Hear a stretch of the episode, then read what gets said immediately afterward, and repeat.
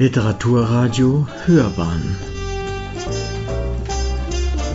Abseits vom Mainstream.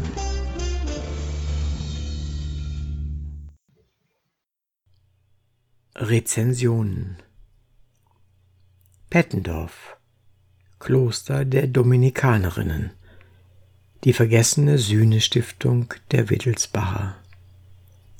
Von Alois Schmidt eine Rezension von Gabriele Greindl.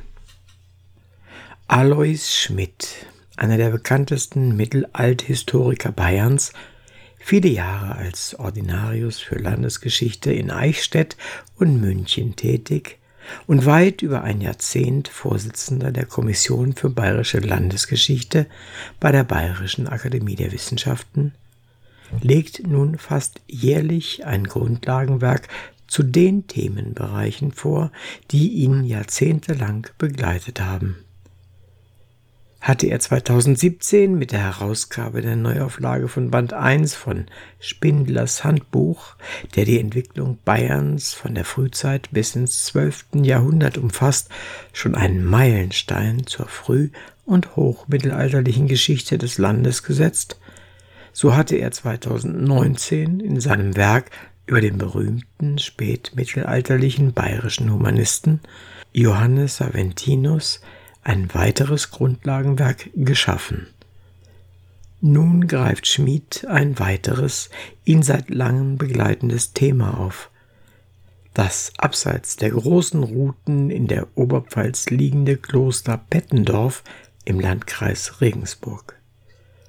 Auch mit dieser Neuerscheinung hat Schmid wieder eine profunde, äußerst kenntnisreiche, auf Jahrzehnten der Forschung basierende Studie vorgelegt. Für ihn nur scheinbar ein neues Thema und ein neues Gebiet fokussiert der Autor in diesem Buch seine Kenntnisse zum frühmittelalterlichen Bayern auf dieses Landkloster im Zentralraum des Donaubogens um Regensburg auf dem Adlersberg einem 400 Meter hohen Bergsporn, gelegen. Dieser Raum lag im 11. Jahrhundert im Einflussbereich der Herren von Pettendorf, Hopfenohe, Lengenfeld, die das Kloster im frühen 12. Jahrhundert gründeten. Als der letzte dieses Geschlechts ohne männlichen Erben starb, leiteten seine Töchter Heilika und Heilwiga eine völlig neue Entwicklung hier im bayerischen Nordgau ein. Durch die Heirat Heilikas mit Otto I. von Wittelsbach wurde eben dieses Gebiet vor fast tausend Jahren einer der Kernpunkte der Landeserschließung durch die Wittelsbacher, die so erstmals über die Donau hinweg Richtung Oberpfalz nach Nordosten ausgriffen. Die bedeutende Rolle dieser hochadligen Damen, die selbstständig handeln und Ländereien an die Kirche schenken, wird, wie auch Alois Schmidt betont, gut sichtbar und regt vielleicht an, sich mit den zahlreichen Studien aus seinem Umkreis zu befassen, zum Beispiel mit den Abhandlungen von Gabriele Schlüter-Schindler zu den Frauen der Herzöge, also den frühen Wittelsbacherinnen.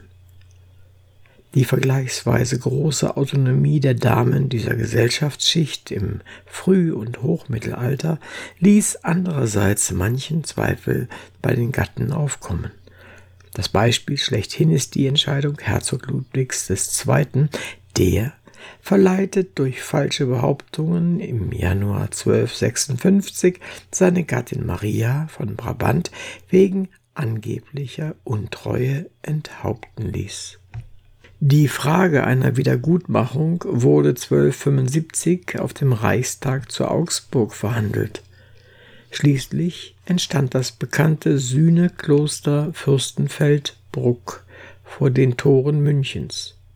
Zudem aber bot Ludwig II. die Neugründung des mittlerweile zerstörten Klosters Pettendorf an, ebenfalls als Sühnekloster. Ab Ende des 13. Jahrhunderts wurde es durch einen Konvent der Dominikanerinnen zum Leben gebracht, einem Orden, der an sich in den frühen Städten heimisch war. Die Dominikanerinnen von Pettendorf lebten und wirkten in diesem heute fast vergessenen Landkloster bis zum Ende des Alten Reiches, also bis ins frühe 19. Jahrhundert. Die Entwicklung wurde von einem protestantischen Zwischenspiel unterbrochen, als die Oberpfalz den Pfalzgrafen bei Rhein zugesprochen wurde und Ott Heinrich von der Pfalz 1542 das Klosterleben auf dem Adlersberg vorläufig beendete. Die Ländereien wurden nun von pfalz-neuburgischen Hofmarken. Die umfangreiche Urkundenserie dazu führt Alois Schmid ebenso sorgfältig auf wie die Reihe der protestantischen Geistlichen in Bettendorf, die von 1555 bis 1617 reicht. Die Rückkehr zum Katholizismus und die Wiedereinsetzung der Dominikanerinnen erfolgte trotz evangelischem Pastor zunächst heimlich schon 1613, als Pfalzgraf Wolfgang Wilhelm die Münchner Wittelsbacherin Magdalena ehelichte. Die offizielle Rekatholisierung wurde 1615 bekannt gegeben kurz vor dem Ausbruch des Dreißigjährigen Krieges, durch den dann die gesamte Oberpfalz an das Münchner Herzogs bzw. Kurfürstenhaus fiel. Die durchgehende Rekatholisierung folgte nun.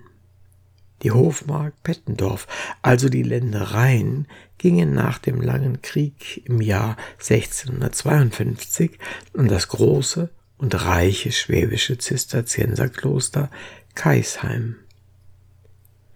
Im ausgehenden 17. Jahrhundert und im 18. Jahrhundert blühte die Wallfahrt nach Bettendorf auf. Eine Wallfahrt zu einem Landkloster, die bis weit ins 20. Jahrhundert Bestand haben sollte. Nach der Säkularisierung kam 1838 die intakte von einer Rundmauer umgebene, bemerkenswerte Klosteranlage in private Hände. Eine Brauerfamilie, die in Pettendorf auch heute noch für das leibliche Wohl sorgt. All dies äußerst kenntnisreich darzulegen, mit viel Akribie nach sorgfältigster Quellenrecherche und unter Erklärungen zu archivalischen Funden gelingt Alois Schmid aufs Beste. Mit seinem Buch maßvoll und fein illustriert legt er weit mehr als eine Heimatgeschichte vor. Am Beispiel Pars Toto führt er den Leser ein in die spannende Geschichte einer kleinen Ordensniederlassung in Bayern.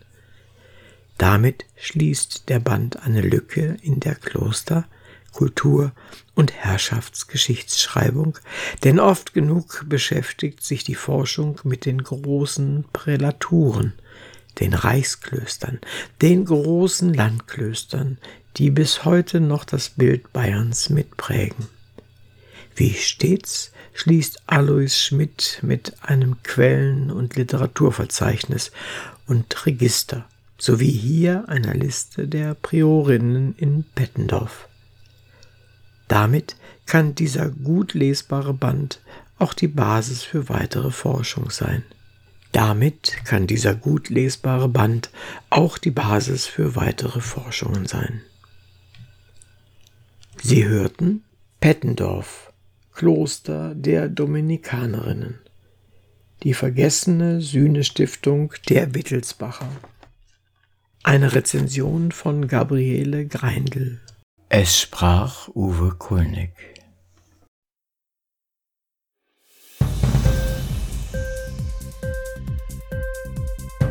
Hat dir die Sendung gefallen? Literatur pur, ja, das sind wir. Natürlich auch als Podcast. Hier kannst du unsere Podcasts hören. Anchor, Spotify, Apple Podcasts, iTunes, Google Podcasts, radio.de und viele andere mehr.